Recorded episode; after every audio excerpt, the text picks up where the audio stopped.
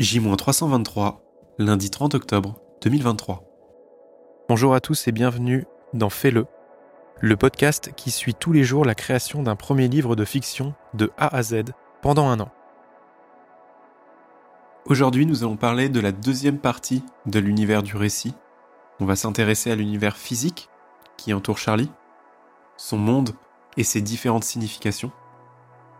Donc ces derniers jours, j'ai continué à lire le livre L'anatomie du scénario de John Truby, pour pouvoir continuer à travailler sur l'univers du récit, sur cette étape de la structure narrative, et j'ai pu compléter certaines choses, avoir de nouvelles idées à ce sujet. J'ai pu apporter pas mal de précisions sur le monde de Charlie et de tout ce qui l'entoure. Pas forcément les éléments visuels, mais des significations sur une certaine époque, sur certains souvenirs.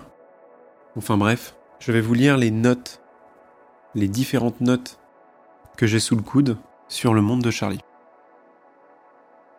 Le monde de Charlie est un monde sombre, où elle n'est jamais heureuse. Du moins, dans le présent, au moment où l'action commence, c'est-à-dire quand Charlie arrive dans la maison familiale peu de temps après la mort de son père.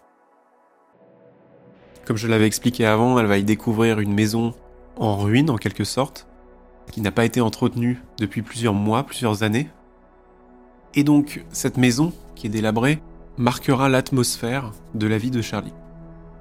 C'est-à-dire que cela représentera bien les sentiments intérieurs, le fait qu'elle ne soit pas heureuse.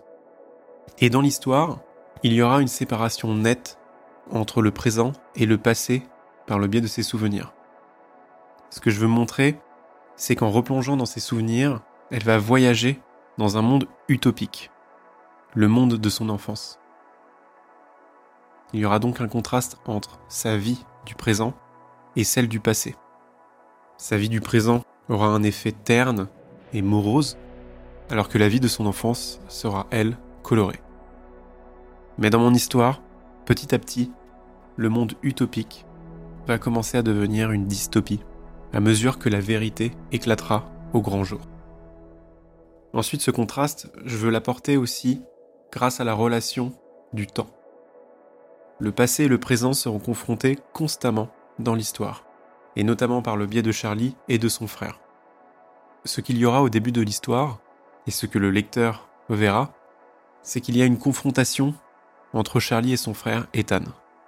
Les deux ne se sont plus parlé depuis des années, ils ne s'apprécient guère, et ils vont devoir tous les deux cohabiter pour pouvoir dénicher les différences secrets de leur famille, et notamment de leur père et la confrontation du temps se fera entre les deux.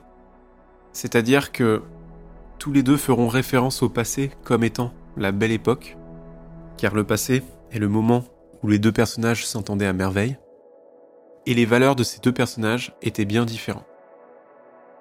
En effet, Charlie enviait les valeurs du passé de son frère, son attitude, comment il était, comment elle vivait avec lui, mais cela sera réciproque, lui aussi préférait le passé, comment elle, elle était, par rapport au présent. En plus du temps, il y aura aussi les saisons. C'est-à-dire que, dans le présent, l'action se déroulera en automne, au moment où les feuilles tombent, la végétation devient morte, en quelque sorte, et cela représentera la vie de Charlie après la mort de son père. Initialement, je voulais que l'action se déroule en été, mais ça collait moins avec le sentiment de Charlie dans cette histoire. Donc le présent se déroulera en automne, mais on verra que dans les souvenirs, l'action se déroulera à plusieurs époques différentes, et souvent des époques d'été, de printemps, quand les souvenirs étaient encore merveilleux.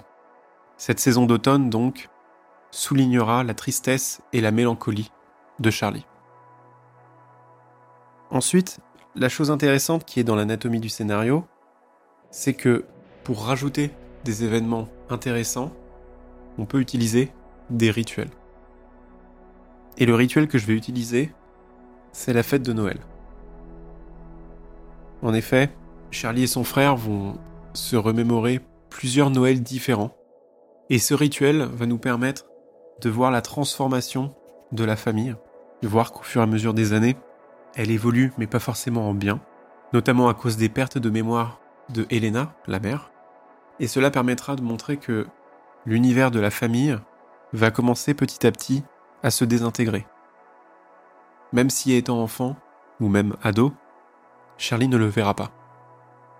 Et Noël sera d'ailleurs l'un des moments clés de l'histoire. Il y aura un Noël en particulier qui sera révélateur d'un des grands secrets de l'histoire, là où Charlie et son frère vont se rendre compte que quelque chose cloche dans l'histoire. Donc ce rituel sera important dans l'immortel pour souligner la transformation de l'univers de Charlie, et notamment pour enclencher toute l'intrigue familiale.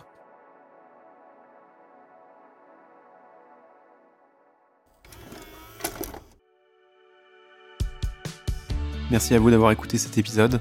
Je ne vous révèle pas tout ce que j'ai pu écrire car il y a des gros spoils sur la fin de l'histoire, du grand rebondissement et de certaines révélations.